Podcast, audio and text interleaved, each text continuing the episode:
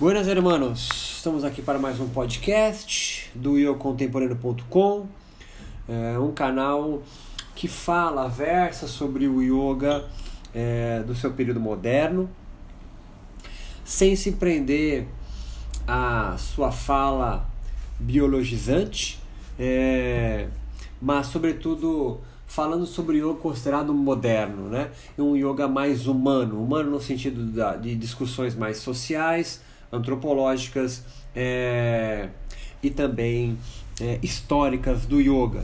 Valorizamos a biologia, valorizamos estudos em ressonância magnética, tomografia, no yoga como uma terapia. É, valorizamos também o yoga e suas discussões mais filosóficas do Vedanta, do sânscrito, mas aqui a gente discute sobre uma perspectiva da ciência da religião, levando em conta a sociologia, antropologia e história. Hoje a gente vai bater um papo sobre entre mestres e magos do yoga. É, há dois agentes que atuam no micro-universo do yoga: os sacerdotes e os feiticeiros. Esses são atores criados por Max Weber.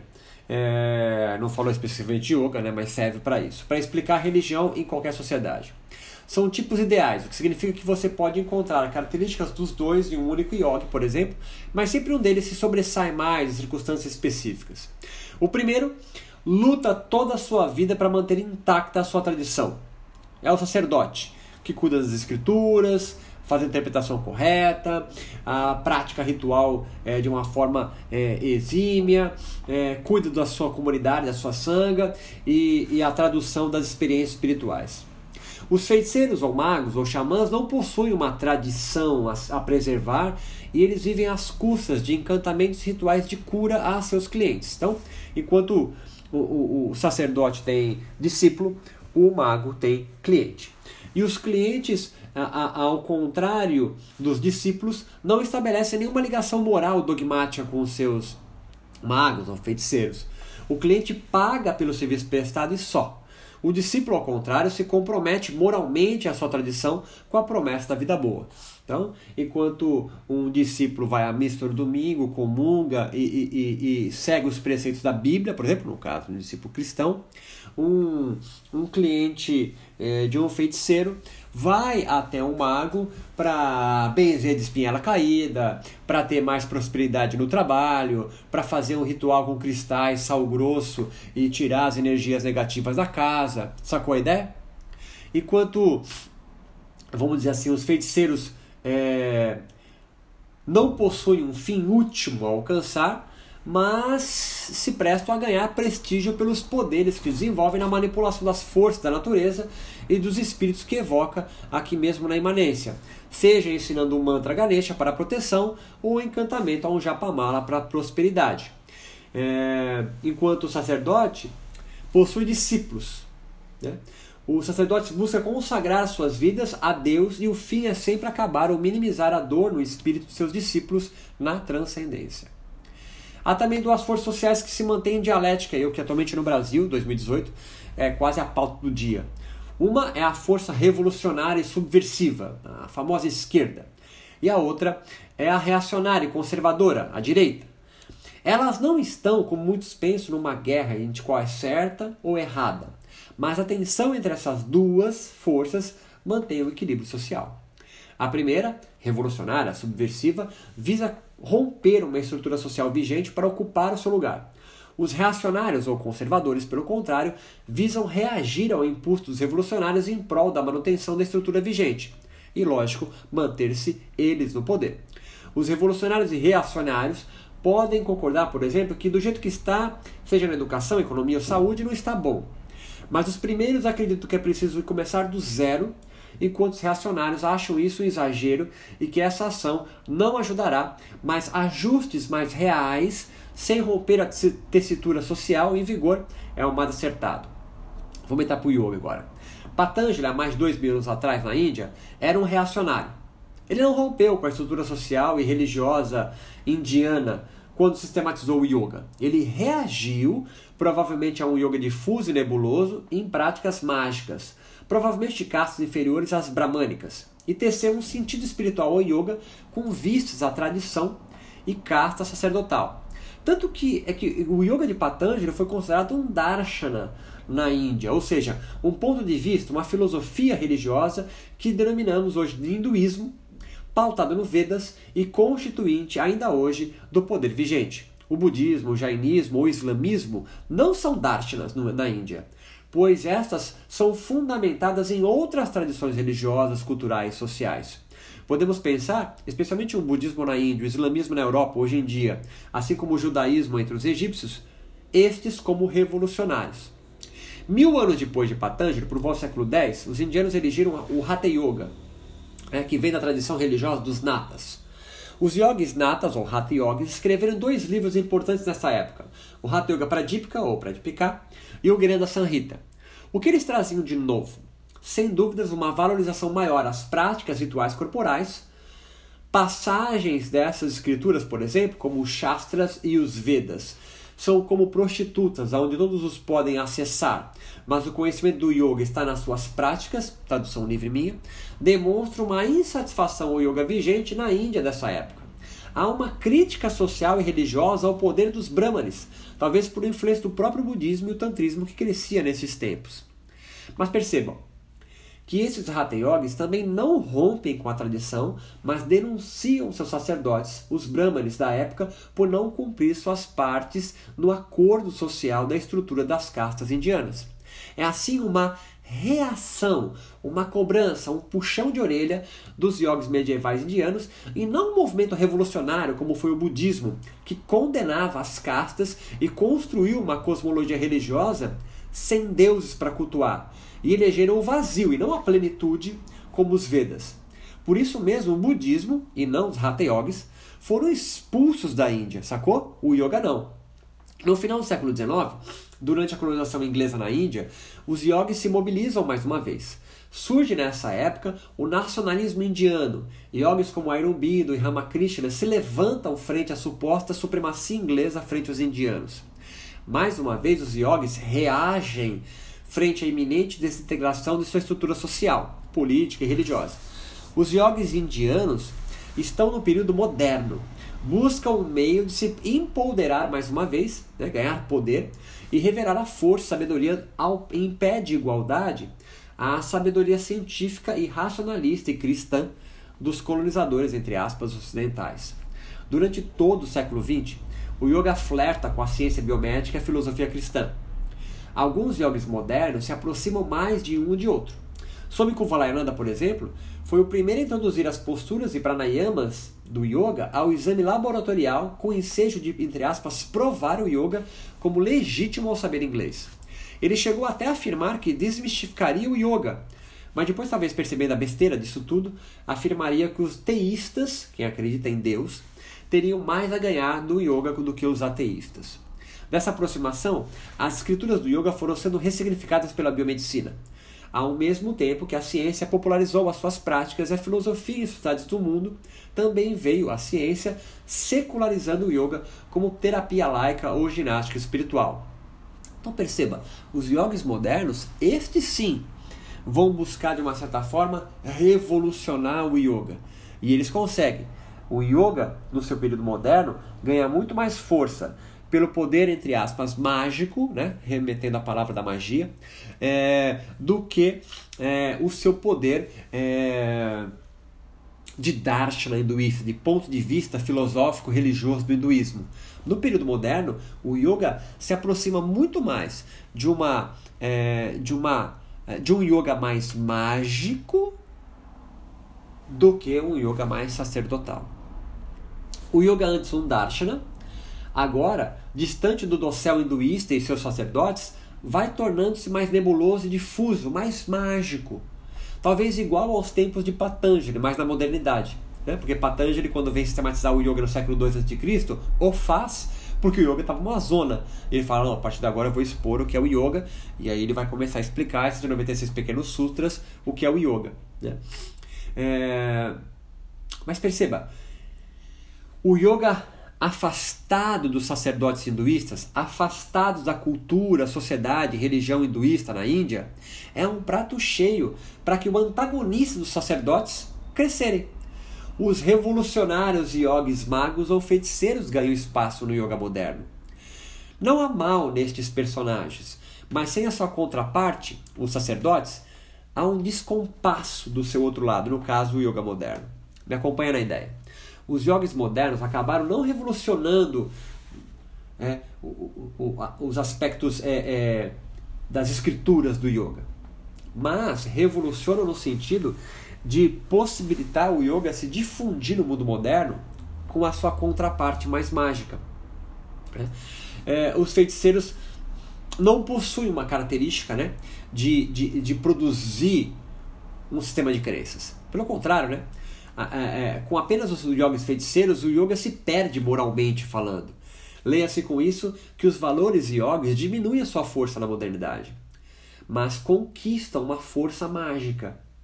Não é coincidência que a série 1 do Ashtanga Vinyasa Yoga chama de desintoxicação.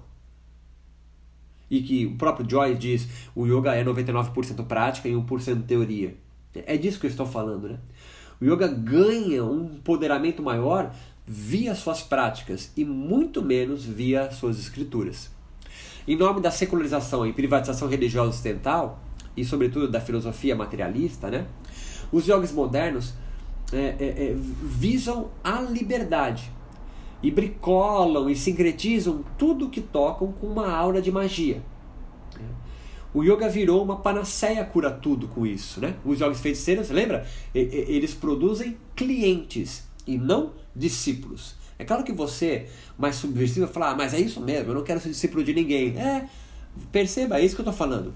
Você se aproxima muito mais da perspectiva é, é, da feitiçaria do yoga, da magia do yoga, para curar problemas físicos e transfísicos, né, transcendentes, porque chakra não é da fisicalidade empírica, do que da questão mais sacerdotal de ler as escrituras, de entender a filosofia. Sacou a ideia? Né? Não tem crítica, é só um, um, um, um panorama do contexto atual. Assim, há uma hipervalorização da experiência pessoal e deslegitimação da cosmologia e filosofia antes pautada pelo hinduísmo, é claro. Sobretudo no Brasil e na América Latina, o hinduísmo não tem força nenhuma. Na ausência de sacerdotes, o yoga moderno nas mãos dos magos produz então o que eles fazem, o que são feitiços, despidos de código moral. Poucos yogis acreditam nos valores práticos de obedecer yamas e niyamas, por exemplo. Em outras palavras, contemporaneamente, há mais clientes do que discípulos. Há mais magos do que sacerdotes no micro-universo do yoga moderno. E o mercado moldou o yoga moderno para vender o que os clientes desejam comprar. Um reflexo disso é a dificuldade que os próprios yogis modernos encontram hoje em definir o que é o yoga. Cada um tem sua resposta pronta, é claro. Porque não tendo sacerdote, não tendo a ala conservadora, não, ter, não tendo a ala elitista, não tendo a ala sacerdotal, é, não há um sistema de crenças muito bem estabelecido. O que há? Uma série de práticas rituais mágicas para curar uma série de coisas.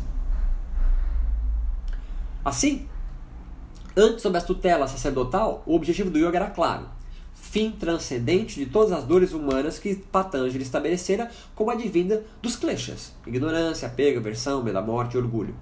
E hoje, é uma mistura de terapia laica, técnica para aumentar a performance psicofísica e aulas de localizada temáticas com a temática oriental. Mas será isso mesmo? Eu aqui vou discutir com vocês que há hoje uma ressignificação simbólica dos valores do yoga dito por Patanjali, mas à luz da biomedicina científica e racionalista moderna. Patanjali, no século II a.C., na Índia, mostraram o caminho para o fim do sofrimento espiritual.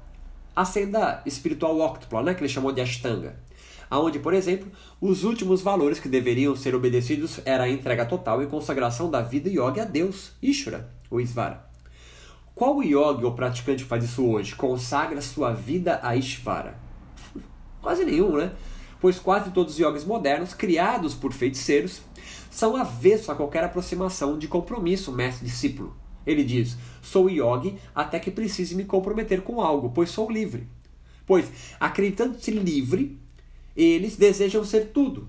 Mas quanto mais mergulham sozinhos, sem sacerdote, sem, ele, sem, sem a ala mais conservadora do yoga, percebem-se o nada que são, acreditando ser plenos. Não é fruto do acaso a crescente de depressão que assola os habitantes dos grandes centros urbanos, aonde o yoga vem ganhando força no mundo moderno. Em meados de 2016, para minha tese de doutorado, perguntei a 10 eminentes yogis brasileiros, mas poderia ter feito isso talvez em qualquer lugar do mundo, talvez até na Índia. Quais as causas, eu perguntei, do sofrimento humano segundo o yogi? Segundo o yoga. Né? E nenhum deles citou os kleshas. Dois apenas citaram, mas cada um citou cada um um klesha. Todos responderam quase em uníssono, mesmo esses dois, que a causa do sofrimento é o estresse. Isso demonstra que a tradição filosófica e religiosa do yoga, como o darshana hinduísta, e antes sustentada por sacerdotes brahmanes, se enfraqueceu no mundo moderno. Né? É quase óbvio isso. Né? Em outras palavras, os sacerdotes perderam sua força de coesão social no yoga globalizado que vive em sociedades secularizadas e privatizadas religiosamente. Os yogis e, consequentemente, seus praticantes se orgulham e esbravejam que o yoga visa a liberdade. E se esquece que cada, de que nada adianta, mesmo que fosse verdade, estar liberto se não tem ou se sabe para onde ir. Né? E quem te dá a direção de para onde você vai deve ir são os sacerdotes, são os conservadores. Os subversivos apenas subvertem, mas eles não conseguem construir um sentido. Porque quando eles conseguem se, é, construir um sentido, aí eles se tornam conservadores, sacou a ideia? Tipo PT. Né? Eles lutam para subverter o sistema, mas quando estão no poder, eles se tornam conservadores, sacou a ideia? Né? Então, assim, é, é, é, é os yogis e, consequentemente, os praticantes né, é, é, se esquecem de que nada adianta estar livre sem saber para onde ir. Estão todos livres, sim, mas em samsara, né? que no yoga é, o local de sofrimento né? Na, na, no, no mito do yoga. Yoga Beer, Ganja Yoga, Pet Yoga são apenas alguns exemplos de que estamos vivendo sobre uma época do yoga sob o comando de feiticeiros e não de mestres ou sacerdotes do yoga. Todos se sentem autorizados a pensar sobre yoga, pois a tradição do yoga, quando transplantado da estrutura sacerdotal indiana para sociedades laicizadas, se relativizou. os sacerdotes foram substituídos por feiticeiros na sua maioria buscando a eficácia simbólica de sua magia, embebida hoje de pseudociência. Né? Veja aí, Fridtjof Capra, é, Amit Goswami. Né? A magia do yoga, antes envolta nos mitos ancestrais do hinduísmo indiano, hoje tecem legitimidade ou buscam tecer por via de cientistas gurus. O mito hoje é o da ciência moderna, não mais do hinduísmo ou Bhagavad Gita ou Mahabharata. Os valores do yoga, as práticas corporais, os deuses, as escrituras, tudo foi relativizado em nome da liberdade e nova era. Sim, os feiticeiros modernos do yoga estão transformando o yoga sem a reação dos sacerdotes, pois esses não tiveram tempo e força ainda de se organizarem nesses 100 anos né, em sociedades não indianas, né, de 1900 a 2000, vamos pensar assim.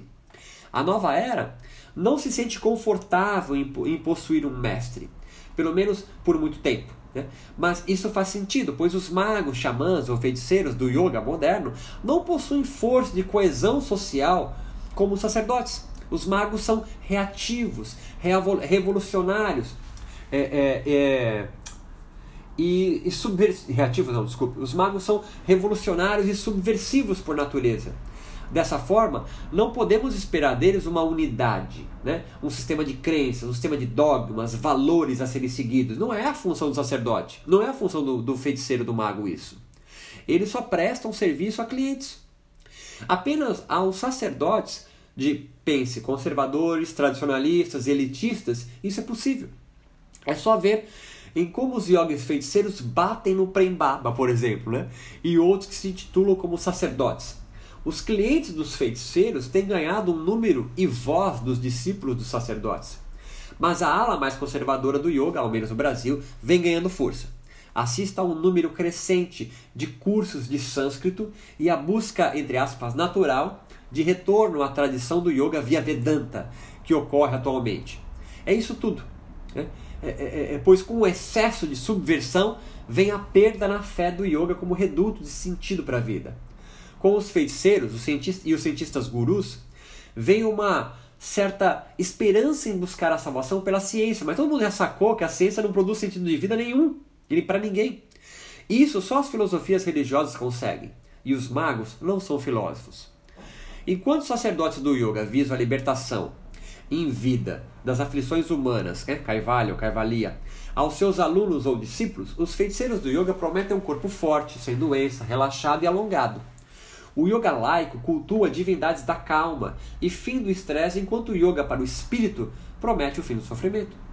Viver o momento presente, como proclamam os yogis magos, é cultuar samsara.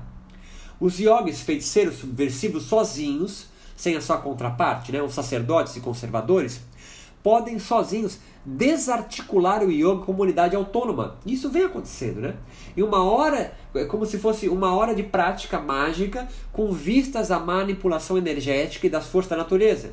Só trazem isso experiências sensoriais que aliviam momentaneamente as dores espirituais, quase como um exorcismo do estresse e das dores nas costas devido ao desequilíbrio dos chakras ou do prana. Sentindo falta de algo a mais, os valores do yoga, de busca para reger suas próprias vidas, os clientes do yoga estão agora buscando preencher esse vazio com a cabala, o sufismo, a astrologia, cursos de cristais. O praticante yogi espontâneo né, diz: o yoga é um produto que você consome, não uma religião que você adere. No fundo, o yogi praticante, né, é, o cliente da rua moderno, vive uma mistura simbiótica entre medo e a ansiedade por algo rápido e instantâneo que o cure. E qualquer adesão verdadeira a uma filosofia de vida espiritual ou materialista demanda tempo e esforço. E são poucos yogis modernos com coragem para esse salto. Estão todos com medo de serem passados para trás, como nos casos conhecidos de falsos sacerdotes. Com esse medo e ansiedade ao mesmo tempo de sentido verdadeiro para o yoga que valorizam tanto, preferem vagar como errantes de workshop em workshop em sensações de bem-estar espiritual e se comportam como clientes que compram a cura de suas mazelas em um mercado aberto de yoga, de yogis feiticeiros. Mas há mal nisso? Não, claro que não. Os magos sempre continuarão a oferecer seu serviço. O que saliento aqui é a ignorância né, de se ver no engodo do feiticeiro se passar por sacerdote carregado de moral que não possui. Sempre haverão feiticeiros comercializando seus serviços encantados. Mas o que sinto falta e saliento nesse ensaio, aqui nesse bate-papo com vocês do podcast, são a falta dos yogis sacerdotais, sacerdotes de verdade. Aonde eles estão? É. Com certeza estão em algum lugar, mas eles ainda não conseguiram espaço é, para fazer-se valer é, no mundo moderno. E é disso que a gente discute. Acesse meu site eucontemporâneo.com, ouçam mais podcasts disponíveis de forma gratuita para vocês Escreva suas críticas, sugestões e a gente bate um papo no próximo podcast.